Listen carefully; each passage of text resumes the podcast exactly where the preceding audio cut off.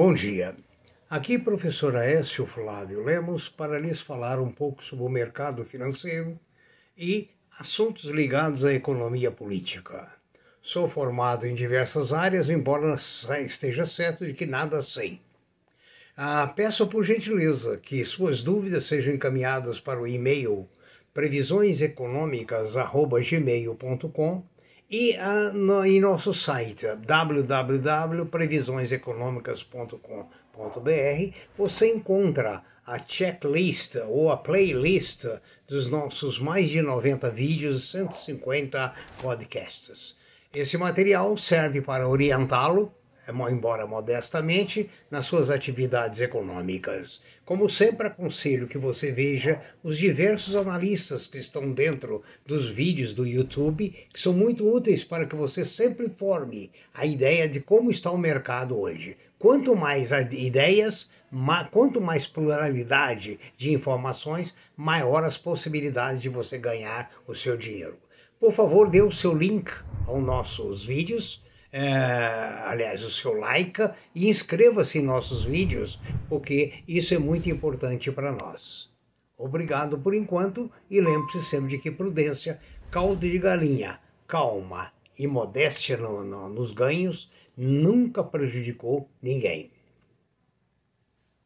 Ah, por favor, é, tenha muita prudência, lembrando que esta semana com a, o 7 de setembro, que é bastante conhecido, nós temos uma situação de muita tensão no mercado. Isso pode, digamos assim, comprometer preços, comprometer liquidez e coisas assim. Então, por favor, tenha muita prudência, especialmente nesse período que antecede 7 de setembro. Eu gostaria hoje de prestar uma homenagem a um jovem chamado Joel Silva. Esse jovem, filho de catadores de lixo de papéis de recicláveis em Belém do Pará, tem uma vida que merece ser dita, ouvida e imitada por grande parte dos brasileiros, principalmente quanto à garra desse jovem. Esse jovem foi alfabetizado e, e se aculturou-se com livros jogados no lixo. Desse lixo, desses livros jogados no lixo, ele chegou à Faculdade de Medicina Federal de Belém. Hoje é um aluno da Faculdade de Medicina de Belém.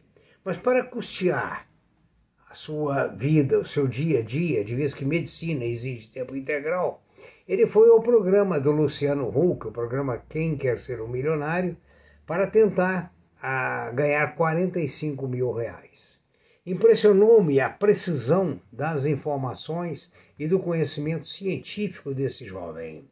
Ele só errou, aliás, ele só precisou de auxílio nas questões vinculadas a personagens da televisão e jogador de futebol. Aqui duas coisas que ninguém precisa saber com cátedra, embora a maioria faça o contrário. Ah, ele saiu com 150 mil reais, suficiente para que ele se custeie até o fim da sua jornada na medicina. É de se citar o esforço de cada um, mesmo nas condições mais negativas, porque esse esforço é conduz ao sucesso. Um filho de catador, a mãe catador, pai catador e ele catador de lixo, catador de reciclado. Que maravilha! Por quê? Eu, como professor por quase 50 anos, vi na universidade ricos se tornarem pobres, financeira e culturalmente. Culturalmente é natural, né? Ah, não ter cultura é característica do brasileiro.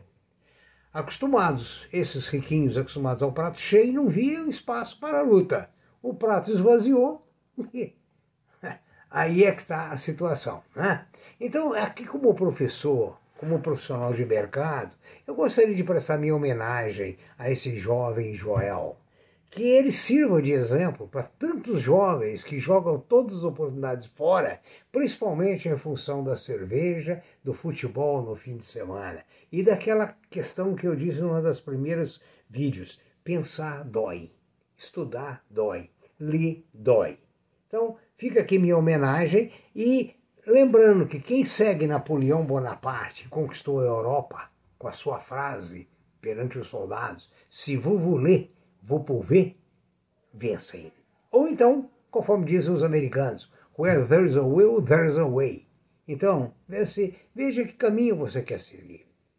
Que caminho você quer dar de exemplo? Ou no que, que você quer incentivar as pessoas? O Brasil é o que é devido ao atraso cultural magnífico, extraordinário, graças à nossa culta classe política. Como professor, eu asseguro isso.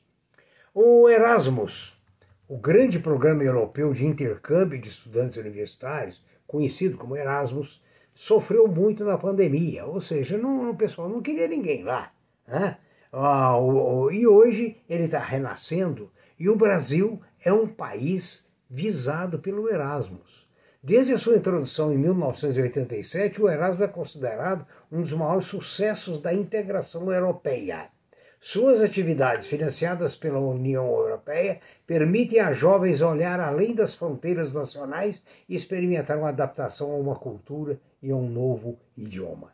Então, minha gente, eu acho que os jovens de 20 a 80 anos deveriam procurar se enquadrar até para combater um pouquinho a ineficiência e a ineficácia do ensino brasileiro, não ah, no, no geral. Existem exceções, mas as exceções são como as andorinhas, elas não fazem verão. O mercado e a economia devolveu para o Central Bank, o Federal Bank uh, dos Estados Unidos, 1,12 trilhão de dinheiro que havia que deviam para o Fed, dinheiro que o Fed colocou no mercado para dar liquidez comprando títulos dos mais diversos. Ocorre o seguinte: esses bancos devolveram para o Fed porque não tinha quem aplicar, não tinha quem tomar esses recursos. E não tem juros que compensem aplicar esse dinheiro, dado o risco. Então, veja bem ao contrário do que ocorre no Brasil, certo? As taxas lá nos Estados Unidos, por ano, é a diferença de 0,20. São taxas muitas vezes negativas, coisa que nós não conhecemos por aqui. Ou seja, o governo colocou dinheiro em excesso, comprou título em excesso, para dar liquidez em excesso, para minimizar os efeitos da Covid. Certo? Então, resultado, você vê que a política econômica é algo muito sério que pode favorecer ou não o desenvolvimento de um país. O Banco do Brasil e a Caixa Econômica ameaçam deixar a Febraban. Gente, desde os anos 70 por aí, quando eu fui para Brasília, o Banco do Brasil já era perseguido e ameaçado pela Febraban. A Febraban é a Federação dos Bancos Particulares. Eles nunca interessaram pelo crescimento do Banco do Brasil. O Banco do Brasil cresceu porque tinha gente como Oswaldo Roberto Colim, Carlos Richibita eh, e outros presidentes, eh, Camilo Calazans, né, Policaro e outros que tinham muita garra, muito amor pelo banco. Então não deixaram a peteca cair. Mas na realidade, desde os meus tempos como assessor do presidente do Banco do Brasil, a gente via a, a guerra entre a Febraban e o Banco do Brasil. Né? Então, o Banco do Brasil agora ameaçou, assim junto com a Caixa Econômica, sair do sistema, né? ah, tendo em vista que o sistema não está consultando o aspecto político governamental. O Banco Central limitou a mil reais o valor do PIX entre as 20 horas e 6 horas da manhã. O PIX, desde o início, eu sabia que seria uma temerosidade, porque o Brasil não tem segurança pública. Né? Então a gente sabe que a coisa é, degringolava para a, dizer, o roubo. Né? E por fim, o Senado aprovou agora o uso do dinheiro, ou seja, as operações acima de 10 mil reais, pagamento de boleto acima de 5 mil, é, circulação de dinheiro acima de 100 mil, tudo isso tem que ser comunicado ao é, COAF. Gente, isso é uma regra antiga e permitiu que o senador, é, como é o nome do senador, gente, o ex-ministro Gedel, acumulasse 51 milhões em cash no apartamento dele lá na Bahia. Né? Então, você vê o seguinte: a gente coloca em dúvida a eficiência e eficácia das leis brasileiras que o Brasil tem, o brasileiro tem a capacidade de burlar ultrapassar, né? infelizmente. Tenha uma boa semana, muita prudência, muito cuidado, porque a, a situação não está calma, o mar não está para peixe. Boa semana para todos, muita saúde, muita paz.